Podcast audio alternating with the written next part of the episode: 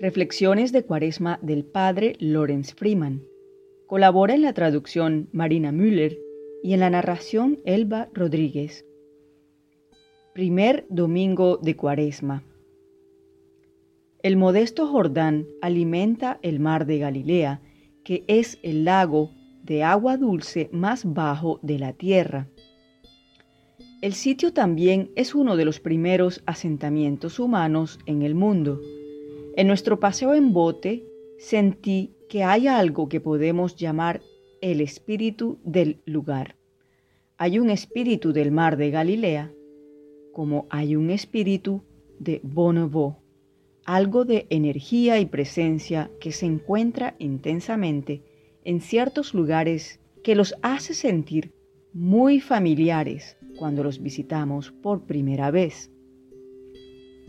Fue aquí donde Jesús caminó sobre el agua, salvó a Pedro de ahogarse en su duda y aquí preparó un desayuno de pescado para sus amigos después de la resurrección.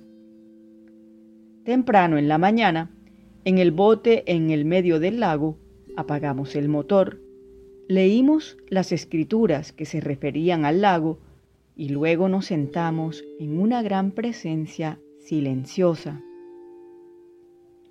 Cuando Jesús calmó la tormenta aquí, fue despertado por sus aterrorizados compañeros que no podían creer cómo podía estar dormido en tal tempestad. Los reprendió por su falta de confianza. En la paz del mar de Galilea, como en el silencio del desierto, Nuestras habituales preguntas interminables y la inquieta demanda de la mente por la certeza y la tranquilidad se detienen por un tiempo. En ciertos momentos de meditación, también podemos entrar en un espacio de profundo silencio y quietud, libre de pensamientos, solo vagamente conscientes de que los pensamientos están parloteando fuera del escenario detrás de la cortina. Podríamos dirigir nuestra atención a este ruido mental, pero ¿por qué deberíamos hacerlo? Pronto volveremos allí. Podríamos llamar buenas meditaciones a estos momentos, pero en general no son mejores que los tiempos de turbulencia o lucha que llamamos los malos o duros momentos. La paz de la resurrección que buscamos y anhelamos y que podemos saborear es diferente de ambos. Es la base de ambos y contiene ambos. Esta es la paz que no se sacude incluso cuando las tormentas nos golpean en la vida o las turbulencias internas surgen repentinamente como una fase inesperada de nuestro trabajo interno. Cuanto más nos familiaricemos con esta paz que no podemos entender, más libres nos volveremos de depender de las meditaciones buenas y del temor a las duras.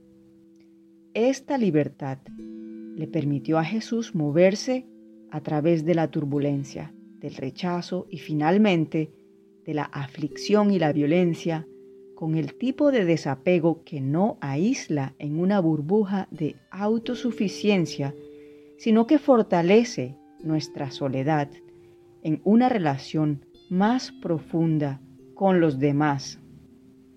En su caso, esta identidad única lo hizo presente a todos los demás, desde los primeros colonos humanos ya del lago, milenios antes, hasta sus amigos y discípulos con quienes caminó desde Galilea a Judea. En la paz de la no dualidad estamos compasivamente presentes para todos. Por su ecuanimidad, Jesús reconoció la fuente de las tentaciones de las que fue presa después de sus cuarenta días en el desierto. Cuando estamos despiertos al ser universal, no es tan difícil entrar en la voz del ego como vemos en el Evangelio de hoy, Mateo 4, del 1 al 11.